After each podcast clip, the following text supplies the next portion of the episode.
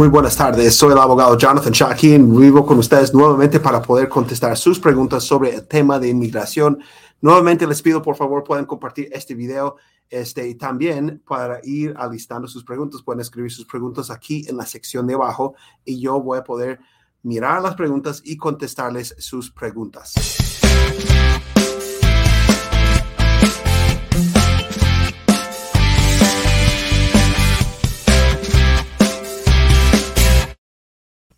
Muy bien, aquí estamos de nuevo. Gracias por estar con nosotros. Ya veo que algunos de los comentarios vienen llegando y vamos a dar saludos a las personas que nos están mandando saludos. Aquí en el YouTube tenemos a Jesús Suárez que nos manda saludos. Saludos a ti también. Este, gracias. Darwin también.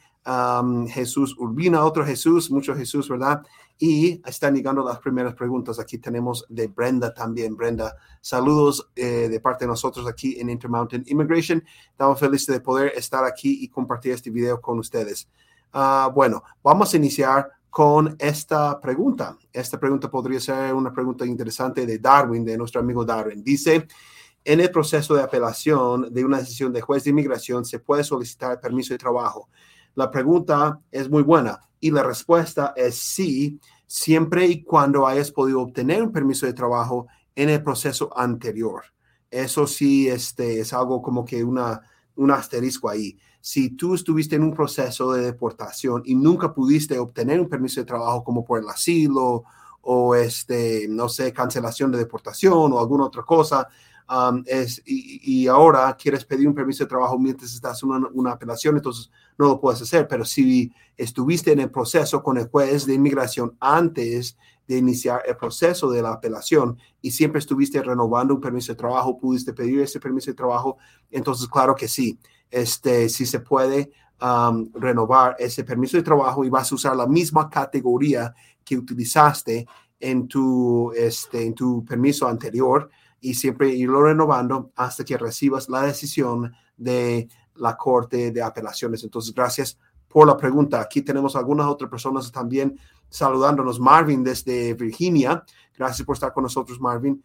Um, este, también Graciela nos manda saludos. Santi nos manda saludos también. Mucha gente nos mandando sus saludos aquí. Este, a ver, otra pregunta que podemos mirar. Uh, Vamos a mirar esta pregunta de Jesús Urbina. Jesús dice, buenas tardes, ah, abogado. En tal caso de llegar con visa, al solicitar asilo sin permiso de trabajo, ¿se puede trabajar? Esa es la pregunta de oro, una pregunta que siempre este, nos hacen. entonces, este, vamos a mirar qué opciones tenemos y qué es lo que podemos hacer con esta pregunta. Primero, no se puede trabajar legalmente sin un permiso de trabajo. Entonces, no vayan a decir que el abogado Jonathan les dijo en internet que podían trabajar sin permiso de trabajo. No les estoy diciendo eso. Lo que quiero decir con esto es de que primero um, el juez tiene que usar lo que es su discreción para decidir si pueden aprobar el asilo o no. Y entonces la discreción, para la discreción, él mira puntos positivos y negativos. Y eso cuando la persona ya cumple todos sus requisitos de asilo ya cumplió todos sus requisitos, igual el juez puede negar el asilo bajo su discreción. Jamás en mi carrera, y estoy diciendo la verdad, estoy siendo honesto, jamás en mi carrera hasta ahora he visto que un juez niega un caso de asilo cuando la persona cumple los demás requisitos del asilo, pero este, estuvo trabajando sin permiso por un tiempo. Pero sí he visto en varias ocasiones que un juez de inmigración niega un caso de asilo cuando la persona cumple los demás requisitos del asilo, pero hizo otras cosas como robar en una tienda, robo de, identidad, falsificación de documentos, mentirle a los oficiales, los policías y paran a uno en la calle, algo así. También este, falsificar una respuesta diciendo que es ciudadano para poder trabajar cuando no es ciudadano. Esas cosas sí pueden hacer que un juez niegue el asilo, así la persona cumple los demás requisitos. Pero el trabajar en sí sin un permiso uno está trabajando sin permiso. No estoy diciendo que sea válido y legal eso. Lo que estoy diciendo es que el mismo gobierno federal de Estados Unidos provee un número que se llama ITIN o ITIN. Ese número lo provee a las personas para que puedan pagar sus impuestos si es que están trabajando y no tienen un seguro social. Entonces ahí vemos que el gobierno federal es muy hipócrita en ese aspecto. Este dice, no, no, no pueden trabajar, no pueden tener permiso de trabajo, pero ten, aquí hay un número para que tú puedas pagar tus impuestos si es que estás trabajando sin permiso. Lo que yo hago en todos mis casos de asilo, todos los casos, siempre digo, la verdad os librará, lo que leemos en un libro muy bueno, ¿verdad? Yo nunca miento en esas aplicaciones, siempre decimos la verdad, ponemos ahí todos los trabajos y si es que llegan a preguntar en el 90% de los casos en la corte, ni siquiera pregunta, pero si llegan a preguntar si la persona trabajó sin permiso, es importante contestar que sí, que, que, trabajó sin permiso por un tiempo y después pudo adquirir un documento para trabajar. ¿Y por qué? La tendencia de muchos es esconder esa información. Si hay algo negativo, lo quiero esconder para no afectar mi caso. Pero ¿qué es lo que va a pasar? Mira, si tú tienes familia aquí, llevas tres, cuatro años aquí y también tienes abogado y vas a la corte, van a decir eh, que esta persona está trabajando. ¿Cómo es que está viviendo aquí tanto tiempo y con un abogado y no está trabajando? Pero si ven en tu aplicación y escuchen en tu testimonio que tú dijiste, no, pues nunca trabajé, mm, van a dudar muchísimo, ¿no? Y pueden preguntar, bueno, entonces tenías ahorros, ¿qué dinero usaste para vivir? Y luego si empiezan a dudar de esa parte de tu caso, van a dudar de las otras partes de tu caso. Entonces es bastante importante ser este, uh, transparente con eso y honesto con el juez, pero también entender, no tengo permiso de trabajo por, mientras tanto, pero tengo que sobrevivir. El abogado Jonathan no me dijo que yo tenía permiso para trabajar, no, no es lo que estoy diciendo, sino que si es una decisión a la cual el cliente llega, nosotros como abogados sabemos cómo manejar la situación y es con honestidad, siendo transparentes y también no cometer otros delitos este, en los Estados Unidos. Entonces, gracias por esa pregunta. Ya saben que como pueden ver, he tenido este, mucha experiencia con esas preguntas.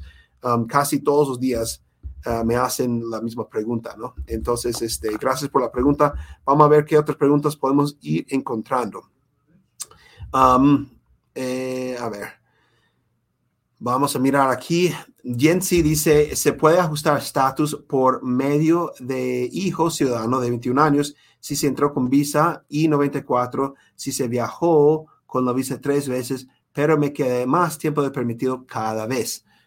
Muy interesante la pregunta, porque como que al final agrega un punto súper importante. Me quedé sin permiso más de tiempo cada vez. ¿sí? Ahora, vamos a tomarlo por partes. Um, este, la primera parte, eh, sí, si uno tiene un hijo de 21 años y ese hijo es ciudadano, ese hijo ciudadano puede mandar la aplicación I-130 para pedirle a uno. Eso sí, todos lo sabemos, ¿no?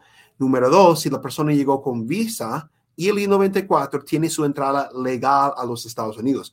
Muchísima gente viene de México, de Centroamérica, de otros países sin permiso, llegan a tener hijos aquí. Los gringos dicen un término y es como que para mí medio grosero, anchor baby, ¿no? Que es como que un hijo que tienen aquí nomás para que puedan quedarse aquí, pero lo que no entienden los americanos es que no es así. O sea, porque la persona tiene que haber tenido su entrada legal esta persona está diciendo que tiene su entrada legal. Si no hubiese tenido su entrada legal, no habría forma de arreglar. Eh, habría que mirar si el hijo está prestando servicio militar para como que darle la vuelta a la entrada sin documentos, ¿no? Si está prestando servicio militar, podemos hacer algo. O si la persona puede pedir un perdón, quizás tiene un padre o madre ciudadano residente que está sufriendo demasiado y entonces podemos pedir un perdón bajo esa circunstancia. O a veces los papás están de acuerdo en salir a su país de origen y esperar para poder regresar, este, pueden ser 10 años. Ahora, otra cosa importante aquí para el contexto, si la persona quedó más del tiempo, entonces hay que mirar cuánto tiempo. Aquí la persona no me está diciendo cuánto tiempo, pero este, si la persona queda más de 180 días después de vencerse su permiso para estar en Estados Unidos y luego sale, le pueden dar un castigo de tres años que no puede regresar. Si queda más de uh, un año, o sea, 365 días y luego sale, también le pueden dar un castigo de 10 años. Lo curioso de esta pregunta, aunque sea en pocas palabras, es que la persona entró con visa, eh, se quedó y estamos bien. De hecho, si el hijo pide a su mamá o su papá en esa situación, no hay problema. Puede arreglar sus papeles así haya estado mucho tiempo en los Estados Unidos sin permiso, siempre y cuando, aquí está la clave, siempre y cuando no haya vuelto a salir.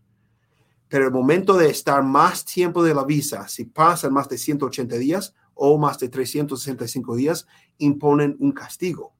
Entonces no tenemos esta información y Jensi quizás sería bueno que pudieras hablar en persona con un abogado y cualquier otra persona que esté en esa misma situación, porque lo que hay que hacer es mirar tus entradas y tus salidas, medir tiempo que estuviste en Estados Unidos, que dices aquí que, que quedaste un poquito más de permitido cada vez, medir tiempo, ver si tú, si tú tuviste un, este, un castigo cuando saliste, porque esos castigos son automáticos, no tienes que ver un oficial de inmigración, es algo automático, ¿no? Entonces, si estuviste mucho tiempo, entonces yo diría que, bueno, quizás podría ser problemático que puedes pedir la residencia ahora. Sí, pues, pues, puede ser un problema y esa pregunta es excelente porque si te niegan la aplicación y 485 la aplicación para la residencia, te pueden mandar a la corte de, deportación también. Entonces, te sugiero una cosa. Para finalizar esta pregunta, debes mandar una aplicación que se llama FOIA, Freedom of Information Act, la FOIA, ¿no?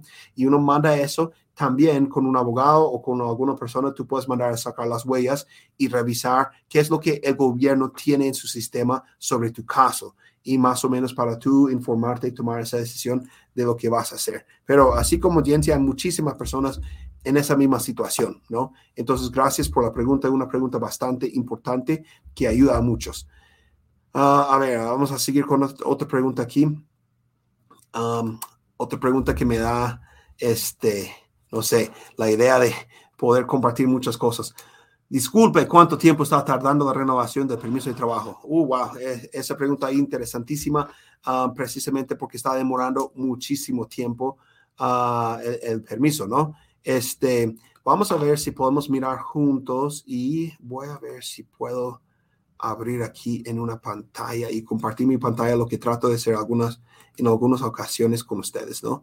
Eh, vamos a compartir la pantalla, compartir y compartir esta ventanilla aquí. A ver. Bien.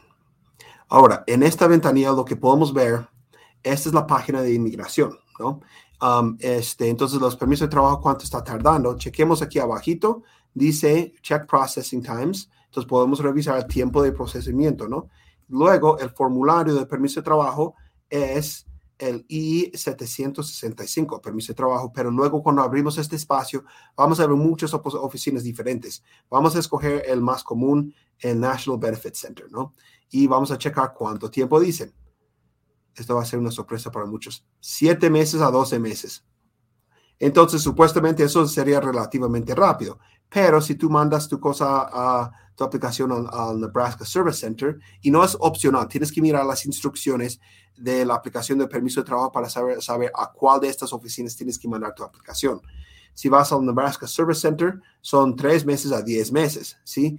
Ahora, esto es un estimado, esto no realmente es lo que, lo que es. Ah, muchas veces las personas se guían por eso y dicen, no, pues ya me tiene que haber llegado. Lo que pasa es que tú puedes usar esos estimados cuando pasan los 10 meses o los 12 meses, lo que digan esa hoja, ahí sí tienes la luz verde para empezar a llamar a los oficiales y preguntarles por qué están demorando tanto, ¿verdad? Pero la razón por la que hay tanta demora es porque, en mi opinión, es porque los oficiales son medio flojitos. Siempre son trabajadores de gobierno y disculpe si hay algún trabajador del gobierno que está escuchando, quizás tú seas la excepción, pero normalmente los trabajadores del gobierno están mirando el reloj para que llegue a las 3 de la tarde para que se puedan ir a la casa y están mirando el calendario para que llegue el tiempo de jubilarse y, este, juntar su pensión, pero no les importa realmente el trabajo que están haciendo y siempre, muy común, de hecho lo vi en un juez esta semana, siempre están tratando de buscar cómo tirarle la pelota a otra persona. Es como un juego de que los tiran la, les tiran la pelota y se lo quieren tirar a otra persona para no trabajar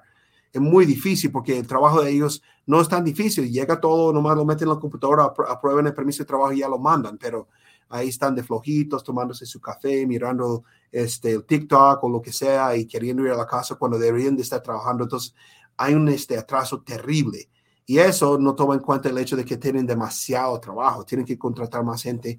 Pero bueno, entonces, no es una respuesta muy clara a tu pregunta, pero es que no hay una respuesta muy clara. Todos estamos pasando por lo mismo y entonces tú estás dando voz a una pregunta súper frecuente que estamos escuchando. Aquí dice María, hola, pero lo dice muy fuerte, hola, hola María. Em, aquí otro Jesús nos hace una pregunta.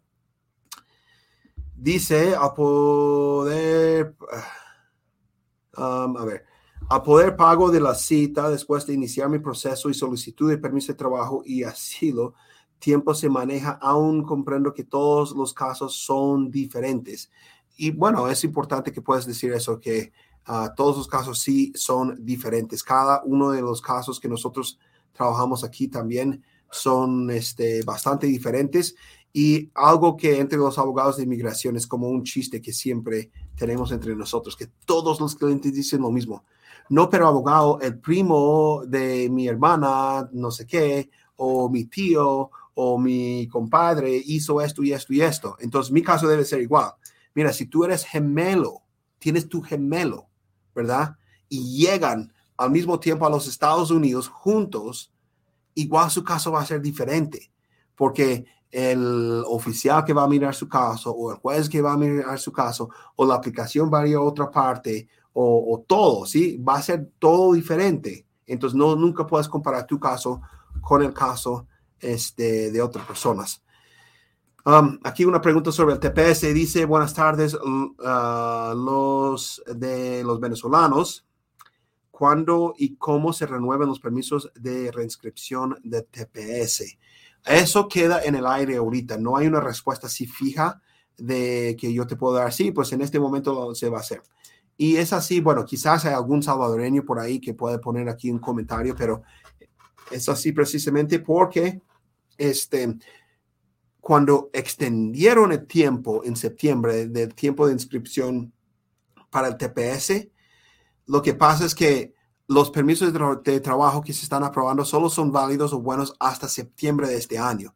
Y normalmente con el TPS cada 18 meses se abre este, un proceso para ir renovando los permisos y uno siempre cada 18 meses va renovando, va, renovando. Pero el problema es que todavía no han aprobado todos los TPS hasta este momento. Muchos quedan en el aire y no han aprobado todo eso. Entonces, ah, muchos están recibiendo un permiso de trabajo que solo es válido por otros unos meses nomás yo pienso, y esto quizás voy a estar mal y podrían decir, no, pues él no tuvo razón, pero pienso por, lo que he visto en otros casos con otros países, en El Salvador, por ejemplo, este, en el caso de El Salvador más bien, es que dan una prórroga automática cuando no tienen la capacidad ni el tiempo de renovar todos los permisos. Porque imagínense, todas las personas que aplicaron todavía están recibiendo nuevas aplicaciones. Hay miles y miles de personas que todavía no han aprobado y ahora los que ya han aprobado este, van a mandar a pedir una renovación. Es demasiado. Yo pienso que vamos a escuchar en los próximos meses que inmigración va a dar una prórroga automática, pero no tengo algo así este, oficial del gobierno por el momento. Pero gracias ahí por la pregunta. Ah, otra pregunta sobre lo que es el TPS. No me ha llegado aún mi permiso de trabajo por el TPS ah, y estoy con asilo pendiente. Puedo pedir permiso de trabajo por el asilo. Soy miembro de ASAP y ya no puedo, em, por haber pedido el EED o el permiso de trabajo por TPS.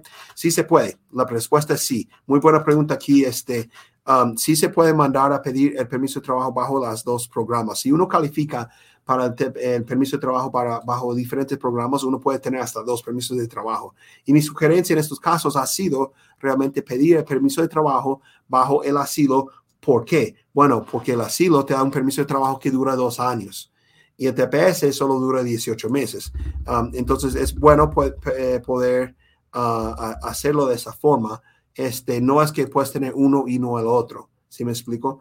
El ASAP aquí también, ella es miembro de un grupo que está haciendo una demanda contra el gobierno federal por los cambios en los tiempos de los permisos de trabajo y me da oportunidad de comentar sobre eso. Um, antes de Donald Trump era normal que cuando uno pedía asilo esperaba 150 días y enviaba la aplicación de asilo y luego a los 100, perdón, la aplicación de permiso de trabajo y a los 180 días se podía aprobar esa aplicación. Con el tiempo, bueno, en, eh, con Donald Trump, en la Casa Blanca cambiaron eso hace ya casi dos años y dijeron que no, que van a tener que pasar 365 días para poder solicitar permiso de trabajo y no se sabe cuándo te va a llegar. O sea, como quien dice, no queremos trabajar, ¿no? Entonces, hay, ah, han habido varias demandas federales y de hecho, uh, varios jueces que han dicho que eso no está bien que ellos no pueden hacer ese cambio, pero la gente se sigue inscribiendo a los programas como ASAP para poder conseguir eh, su permiso de trabajo dentro de 150 días. Entonces, este, gracias por esta pregunta, pero sí, efectivamente no tiene que ser asilo o TPS. Podría ser un ejemplo, cancelación de deportación y DACA. Todavía podrías conseguir el permiso de trabajo bajo cualquiera de los dos. ¿No? Siempre cuando calificas, este, puedes. Mucha gente no quiere porque es una pérdida de dinero, pero puede ser algo estratégico como que pedir permiso bajo el asilo mientras espero mi TPS. Um, y gracias por su participación. Muchas personas aquí haciendo preguntas este, y poniendo comentarios. Siempre digo, trato de contestar uh, muchas de estas preguntas, pero a veces no nos da tiempo de contestar todo. Vamos a hablar aquí con, un poco con Michael. Dice Michael, abogado, ¿cuánto es el tiempo máximo que se demora un juez aquí en Utah? Estamos en el, yo estoy en el estado de Utah y esta persona también, aunque tengamos, nosotros tenemos clientes por todo el país y de hecho en otros países también que estamos pidiendo, pero él está específicamente en Utah para pedir la resolución final del asilo y posterior a eso, ¿cuánto se demoraría el proceso de la residencia? Gracias. Ok, Utah es un estado especial este, en cuanto a los jueces de inmigración. Tenemos juez, tres jueces de inmigración en este momento. Uno se llama el juez Truman y otro se llama el juez Anderson y otro se llama el juez Greer. Um, e, esos tres jueces son muy estrictos. Ellos son muy estrictos, muy buenos, tienen mucho conocimiento sobre la ley eh, y no son nada, no es nada fácil ganar un caso con uno de ellos. No es nada fácil.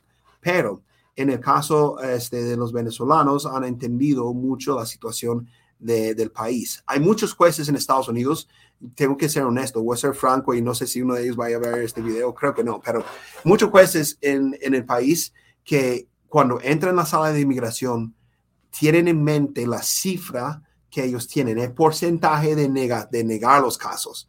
Entonces quieren mantener un porcentaje de 90% de casos negados porque quieren lucir bien delante de otros jueces, no sé. ¿Sí? Entonces nunca se van a salir de esos 90%. Entonces realmente no son imparciales. Lo que quieren mantener es esa cifra muy alta, como que para que los otros jueces vayan a pensar que ellos son muy duros con los inmigrantes, ¿no? Um, ahora, los jueces aquí que tenemos en Utah, yo no veo que sean así para nada. Yo pienso que son muy duros, muy específicos, me han regañado quién sabe cuántas veces, nos gritan todo, o sea, todo lo que se puede ver, eh, ansiedad, todo lo que, no es que sean fáciles, ¿no? Pero ellos sí respetan la ley, van a tomar lo que es la ley y aplicar la ley a tu caso de una forma medio imparcial. A veces sí, a veces no, y tenemos que apelar. Hemos ganado algunas apelaciones aquí contra estos jueces, pero en la mayoría de las situaciones pienso que son personas justas. Ahora, otra cosa, este, ellos llevan los casos más rápido um, que en otros estados. Yo tengo casos en Miami, en Orlando, en Houston, trabajé muchos años en Denver, tenemos casos en, en, Los Ángeles, en New Jersey, Chicago, o sea, puedo ir nombrando las cortes de inmigración que nosotros tenemos casos, Atlanta, ¿no? Este, y en muchos de esos eh, lugares uno demora dos, tres, cuatro años para tener una, cita con un juez. Aquí en Utah normalmente promedio es como un año. Entonces, este, uh, el caso va un poco más rápido aquí con estos jueces porque son muy eficientes una de las cosas que les encanta hacer a ellos aquí es que nosotros escribamos todos los detalles de nuestro caso, um, de, del relato de nuestro cliente en una declaración o un relato. Y ellos usan eso como si fuese su testimonio. Eso me encanta porque yo puedo, de hecho lo estamos haciendo, hay unos clientes aquí ahorita en este momento, estamos preparando ese relato este, de tal forma que el juez no tiene que ponerme a mí o al abogado que toque ir ese día hacer miles de preguntas y pasar dos, tres horas preguntando. Ya el juez habrá leído todo lo que mi cliente quiere decir y no hay interrupción de un fiscal ahí. El fiscal no tiene que, por qué interrumpir, confundir al cliente si yo estoy aquí en mi oficina escribiendo todo, ¿no? Eso es lo que, algo que me gusta. Obviamente el fiscal va a tener la oportunidad de hacer preguntas, pero así, de esa forma, eh, la audiencia va mucho más rápido. Se gana eh, eh, en el área de inmigración el caso delante de un juez, el 90% del caso se gana antes de entrar a la sala el día de la corte. Y luego hay abogados flojos que no, que ellos quieren hacer 100% de trabajo el día de la corte. Nosotros aquí hacemos todo lo que podemos hacer antes para que cuando el juez entre a la sala ya tenga una idea si va a aprobar el asilo o no. Y normalmente es así. Entonces, eh, es una respuesta larga, pero una opinión franca de la situación que vivimos en Utah con los jueces de inmigración. Son duros, no son fáciles, pero tampoco son como que eh, como otros que no van a aplicar la ley a tu caso, sino que quieren ver la forma de negar tu caso para mantener una apariencia con otros jueces. No son así, por lo menos aquí en Utah, ¿no? Entonces, este, gracias a Michael por esta pregunta. Um, Vamos a ver qué otras preguntas podemos contestar. Nos quedan algunos minutos y si no puedo contestar la pregunta, bueno, siempre tratamos de estar aquí. Yo voy a ser mucho más consistente con los videos este, en estas semanas que vienen. Lo que mm, tuvimos era, bueno, tenemos demasiada demanda para nuestro trabajo en este momento. También tuvimos un abogado que estaba enfermo y regresó hace un mes y medio, pero estamos tratando todavía de ponernos a, fecha, a la fecha, contratar a otras personas. Uh, muchos abogados que hacen videos en el Internet podrían ustedes quizás pensar en nombres de algunos. Eh, los han visto en YouTube, ¿no? Hay una famosa de, uno famoso de la Florida, no voy a decir su nombre, otra famosísima de este, California y otra de Las Vegas, pero muchos de ellos no ni van a las cortes, no trabajan, pero yo realmente me meto ahí en los casos, estoy ahí trabajando al lado de todos aquí. Entonces, este, por eso a veces no hay tiempo de hacer los videos porque tengo que mantener la calidad de mi trabajo con los clientes y seguir aprendiendo. A ver, ¿qué otras preguntas podemos contestar? Vamos a contestar aquí a Dainaris. Dainaris, espero que lo haya pronunciado bien. Dice, buenas tardes, abogado. Quiero saber si cuando una persona cruza el río Bravo y se entrega a la migra, em, a esa persona lo deportan. Muy interesante tu pregunta, este, um, Dainaris, ¿no? Um, esa situación es interesante porque hay mucha gente que se acerca a la frontera. Ahora, vamos a empezar con esto muchos americanos o gringos o no sé cómo les llaman o nos llaman, pero dicen que son inmigrantes ilegales, siempre inmigrantes ilegales. Si una persona se entrega a los oficiales en la frontera para solicitar asilo, eso va de acuerdo con la ley de Estados Unidos y la ley internacional sobre lo que es el asilo. Por definición, entonces, esa persona no es una inmigrante o un inmigrante ilegal. No es una persona ilegal porque está haciendo o llevando a cabo un proceso legal para pedir un estatus en este país, lo cual es asilo. ¿Sí? Entonces, no es que sean ilegales. Ahora, esta semana um, tuve una audiencia eh, con una situación medio especial con um, eh, un juez de inmigración. Y este juez no estaba muy de acuerdo con la forma en la que mi cliente había entrado a los Estados Unidos. Y entonces vamos a explicar. Hay dos formas de entrar uno por la garita que le llaman o entregarse en el puente a los oficiales directamente como por la puerta grande o la puerta chiquita, no sé cómo le vean, pero son filas y filas de personas y toca esperar. Y la otra forma, no es una forma legal, pero mucha gente lo que hace es cruzar el río Bravo o el río o en el desierto, lo que sea, y se entregan a los oficiales, ¿sí? Hay una diferencia ahí porque en el, documento que se llama Notice to Appear que le dan a uno, ya sea por, entrando por la puerta o entrando por el río desierto y entregarse, dan un documento que eh, se llama Notice to Appear. Ese documento es como si fuera un, una multa. Si yo manejo muy rápido mi carro y el policía me para y me pone una multa y me da un papel, eso me cita para ir a la corte o me, me, dice que tengo que pagar la multa. Es muy similar, ¿no? Este, ese documento to Appear te cita para ir a la corte en un proceso de deportación. Entonces, la respuesta a tu pregunta, no los deporten siempre en ese momento, sí hay excepciones y podríamos hablar de esas excepciones, pero normalmente este, lo que harían es abrir un proceso de deportación. Entonces, vienen diferentes opciones. La persona podría este, ser registrada en, en, el programa de Quédate en México del MPP y tendría que esperar sus audiencias con los jueces en Estados Unidos estando en la frontera de México hasta que tenga su fecha. O les meten en un centro de detención en las este, hieleras que le llaman y le dan una cobija así como de papel aluminio casi, ¿no? Y uno está ahí bien frío y, y esperan ahí mucho tiempo y luego pueden pedir una fianza para salir o los mandan a algún centro de detención de los Estados Unidos o a veces este, los dejan salir. Hay muchas opciones este, que un oficial tiene y depende del oficial y del proceso y todo. Pero precisamente abren un proceso de deportación. Ahora, muchos entran y antes de ese proceso de deportación, lo que quieren hacer es evitar que haya tanta gente en las cortes. Entonces les dan una entrevista que se llama Miedo Creíble. Miedo Creíble no es lo que parece. No es que, pues sí, yo soy creíble, yo, pueden creer, yo tengo miedo. No es eso. Es una entrevista donde se determina si la persona tiene un caso de asilo lo suficiente fuerte como para dejar que pida asilo en los Estados Unidos. Es un filtro para ir sacando gente y no dejar que piden asilo en los Estados Unidos, ¿no? Pero sí, precisamente cuando uno se entrega en la frontera, esa es la idea, que no tienen una visa, no tienen este documento, una visa permanente o, o visa de trabajo o algo así, entonces van a estar en un proceso de deportación y si pueden eh, defender contra la deportación, con éxito, con alguna defensa, como por ejemplo asilo, entonces los dejen quedar. ¿sí? Entonces sé que son muchas palabras, pero sí, precisamente es eso. Ahora, ah, una palabra de, de ah, digamos, no sé, una sugerencia más bien a los que están en la frontera y o están viniendo a los Estados Unidos y quieran cruzar.